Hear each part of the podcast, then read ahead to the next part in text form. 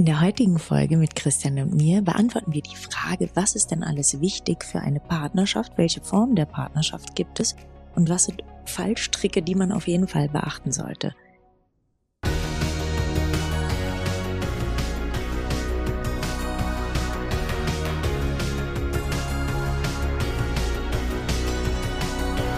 Partner dieses Podcasts ist die Bludenta GmbH mit dem Flash Zahnaufhellungssystem.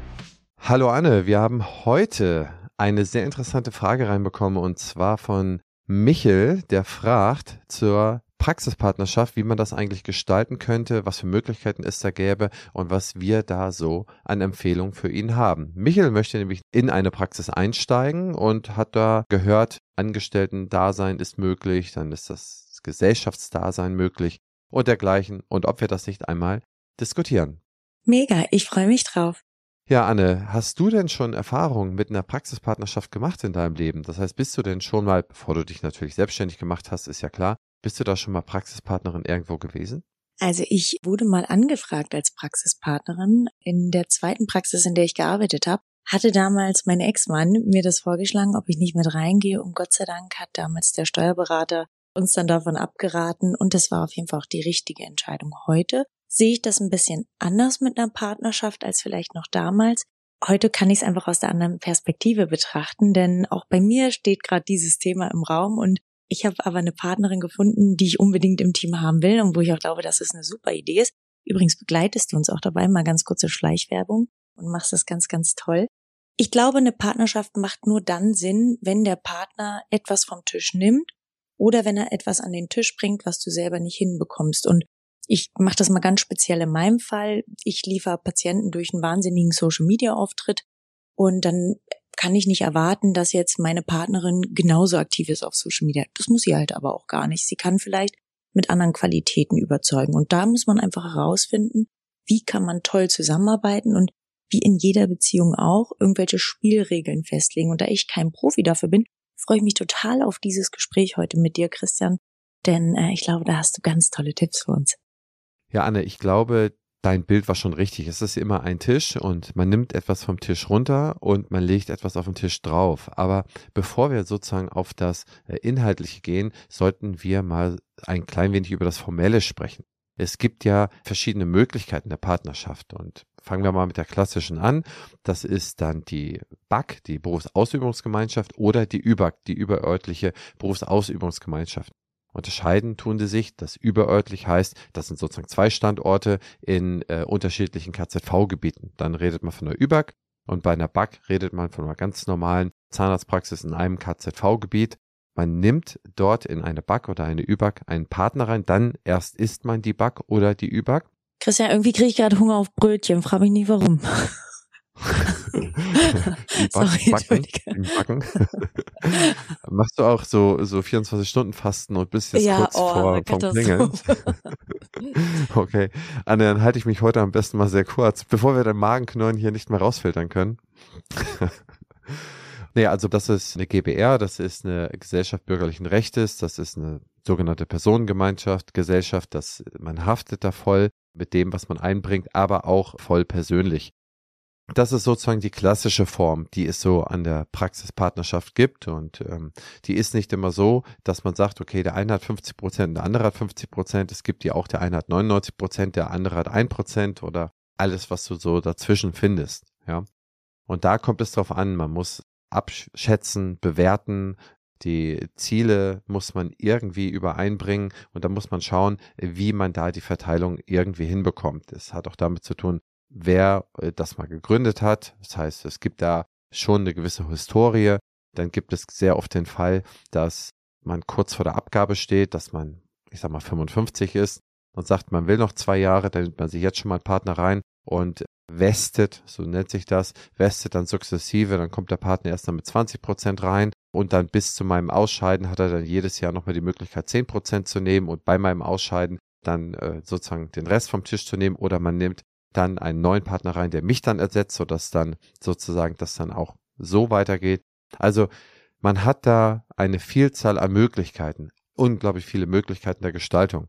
Ich, ich glaube, was man jetzt einfach schon merkt, dass das Thema wahnsinnig komplex ist. Also ich bin beim Backen vorhin dann kurz mal ausgestiegen. Aber das nimmst du mir nicht übel. Aber ich finde es ganz, ganz toll, dass du dieses Fachwissen hast. Und das zeigt mir einfach, und ich glaube, dass es ganz vielen Gründern und Selbstständigen auch so geht, dass für so eine Diskussion immer ein Profi mit am Tisch sitzen sollte. Das ist entweder der Steuerberater oder so ein Berater wie du, der ganz klar sagt, passt mal auf, das sind die Spielregeln, das ist der Korridor, in dem wir uns bewegen weil es wirklich so ist. Und ich weiß nicht, ich will jetzt nicht für alle anderen sprechen, aber ich glaube, es ist so ein komplexes Thema. Und wenn man da Fehler am Anfang macht, dann kommt man die später teuer zu stehen.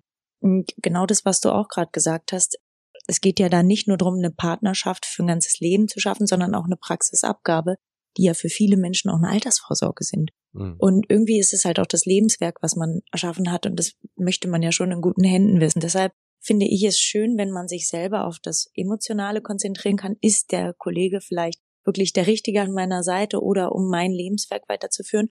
Und genau diese formellen Sachen würde ich Profis überlassen, weil, und das habe ich bei mir selber festgestellt, offen und ehrlich, ich emotionalisiere Fakten. Und das ist ein Problem. Damit verwische ich die Realität. Das heißt, ich habe natürlich einen ganz anderen Wert im Kopf für meine Praxis, als er vielleicht tatsächlich hat, ne? Das ist ja mein Baby.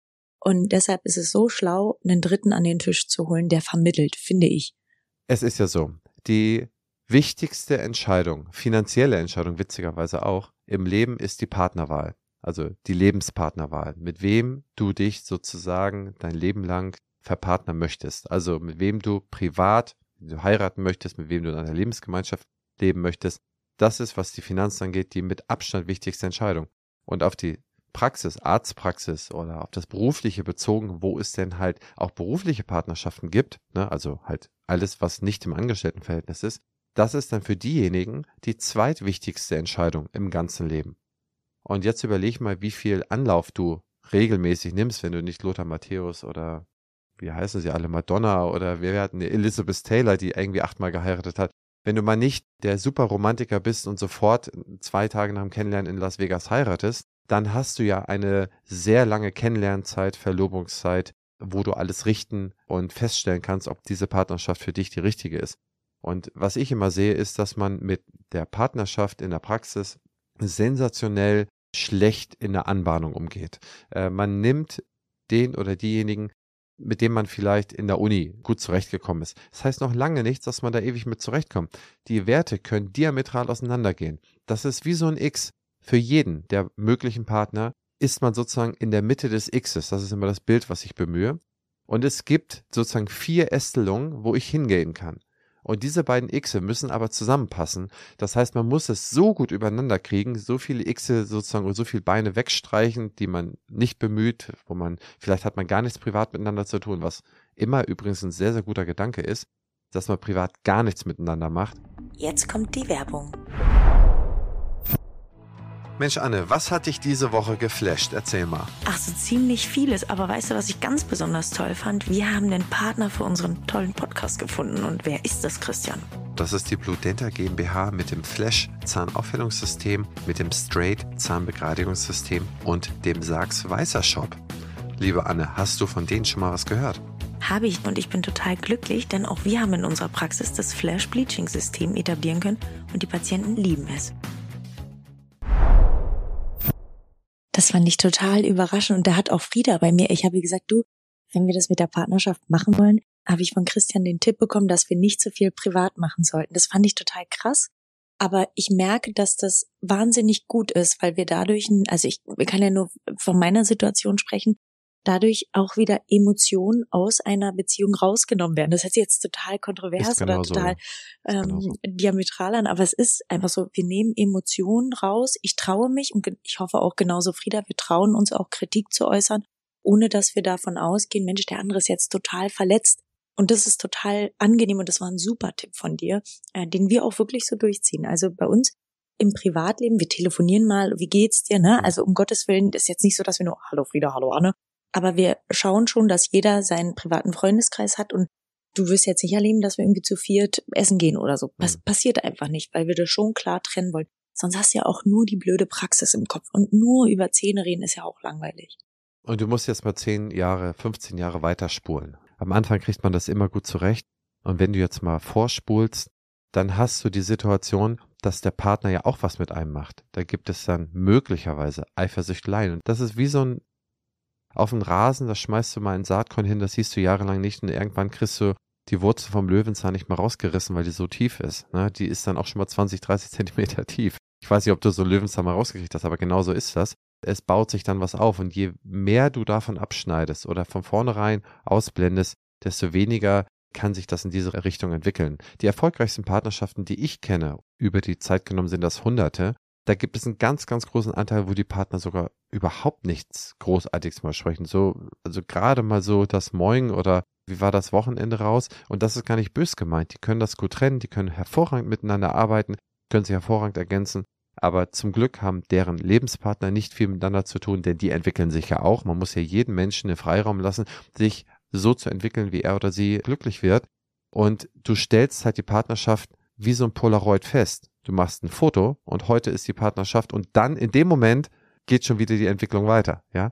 Und das sind so Sachen, die du dann inhaltlich bedenken musst. Aber formell wollte ich das nochmal kurz zu Ende führen. Formell ist es dann halt dieses, die Bäckerei, ne, das Backen oder das Ü-Backen. Und die zweite Möglichkeit ist das sogenannte ZMVZ, über das viel gesprochen wird. Das kann auch in Form einer GBR oder einer GmbH geführt werden. Und das ist das Besondere dabei.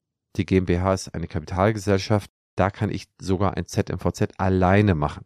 Na, das heißt, ich bin in einer Kapitalgesellschaft, habe ein ZVMVZ und kann jetzt 100 Zahnärzte, 50 Zahnärzte, 20 Zahnärzte, 10 Zahnärzte einstellen. Das wird in der Regel gemacht, wenn man äh, ein standortübergreifendes Wachstum über die nächsten Jahre plant. Das heißt, man muss sich schon über das Ziel im Klaren sein, grob zumindest, denn das gibt eine Idee darüber, was man eingangs formal eigentlich macht. Und wenn jetzt zum Beispiel eure Ziele sind, wir machen 50 Dentiland-Praxen in Deutschland, dann ist es relativ deutlich, was man da für einen formalen Weg bestreiten müsste und es auch gar nicht anders, ja, auf jeden Fall nur unter riesengroßen Umständen nicht, gar nicht anders ginge. Lange Rede, ganz kurzer Sinn. Wenn man das Formelle, das siehst du ja in unserem Partnerprozess, wo du ihn angesprochen hast, ich hätte es sonst hier nicht erwähnt, das kommt aber ganz zum Schluss. Erstmal redet man, wie du richtig sagst, über das Inhaltliche. Man schaut, was sind die Ziele der jeweiligen beteiligten Personen. Man schaut das Risikobewusstsein, Bedürfnis an. Man schaut sich das Kapitalbewusstsein und Bedürfnis an. Man schaut sich Dinge an, wie man miteinander umgehen will, welche Regeln man miteinander feststellt und festlegt, wo Leute gut schlafen können, aber noch viel wichtiger, wo Leute nicht gut mit schlafen können, was nimmt man abends mit ins Bett? Und man sollte zum Beispiel, das ist, glaube ich, anekdotisch sehr gut äh, nachzuvollziehen, wenn in einer Partnerschaft auch nur einer die Dinge mit ins Bett nimmt, dann ist es auch wieder schwierig. Das heißt, man hat Herausforderungen und egal wie gut die Praxis läuft, egal wie super es heute ist, das heißt nicht, dass nicht in, in einem halben Jahr ein Wasserrohrbruch ist. Sowas hatte ich gehabt in einem Fall mit einem großen deutschen Vermieter. Wasserrohrbruch in der Praxis, super erfolgreiche Praxis. Der große Vermieter äh, weigert sich, eine Reparatur vorzunehmen, weil irgendwie dies und das gemacht werden musste. Die äh, Betriebsunterbrechungsversicherung zieht aber erst, wenn das und das gemacht wurde. Ein riesiges Heckmeck am Ende des Tages konnte dann ein halbes Jahr nicht behandelt werden. Und jetzt muss man sich mal vorstellen, Anne, was du an Zeit in Marketing, Werbung investierst und egal was und auch wenn du das ausgefallene Geld nachher wiederbekommst. Was passiert mit so einer Praxis, wenn du deine Patienten ein halbes Jahr nicht behandeln kannst? Richtig, ja. Ja, das ist brutal schwer, das wieder hinzubekommen. Und das gibt schlaflose Nächte. Und das passiert der guten, der mittelguten, der schlechten Praxis. Und diese Events gibt's immer wieder. Also lieber Michel, ähm, erstmal vielen Dank für deine Frage. Ihr dürft auch gerne, wenn ihr gerade zuhört und Fragen habt, uns per E-Mail oder per DM eure Fragen stellen. Wir beantworten sie sehr gerne. Aber zu dir, Michel. Ich glaube, Quintessenz dieser Folge sollte sein, hol dir einen Profi, der dich berät. Es macht ganz viel Sinn, Privates und Berufliches zu trennen und sieh eine Partnerschaft ein bisschen wie eine Beziehung oder vielleicht nicht nur ein bisschen, sondern ganz genau wie eine Beziehung. Es ist deine Arbeitsehe und da muss es Spielregeln geben und da macht es einfach Sinn, sich Leute zu holen, die das schon ein paar Mal gemacht haben, wie so ein kleiner Priester, der eine Ehe traut, gibt's halt auch Leute, die dich unterstützen können bei einer Partnerschaft. Und das ist was, was ich dir auf jeden Fall ans Herz legen würde. Ja, vielen Dank für die Zusammenfassung. Kurzer Einwurf hier. Wenn ihr, liebe Zuhörerinnen und Zuhörer, eine Frage hat, auch eine präzisierende Frage zur Praxispartnerschaft, bitte stellt sie so präzise wie möglich, dann können wir sie in unseren 15 Minuten, die wir haben, die auch ganz präzise tiefer legen. Also immer her damit, auch wenn es um Prozessbereiche gibt. Ansonsten hoffen wir, dass euch und Ihnen diese Episode gefallen hat. Wenn sie euch gefallen hat, empfehlt sie weiter, schickt sie an eure Freundinnen und Freunde und belohnt uns doch mit ein paar Sternen, fünf am besten, bei Spotify und iTunes mit einem kleinen Kommentar, denn das hilft beim Algorithmus. Anne, vielen Dank für deine Zeit und bis zum nächsten Mal. Danke dir. Tschüss.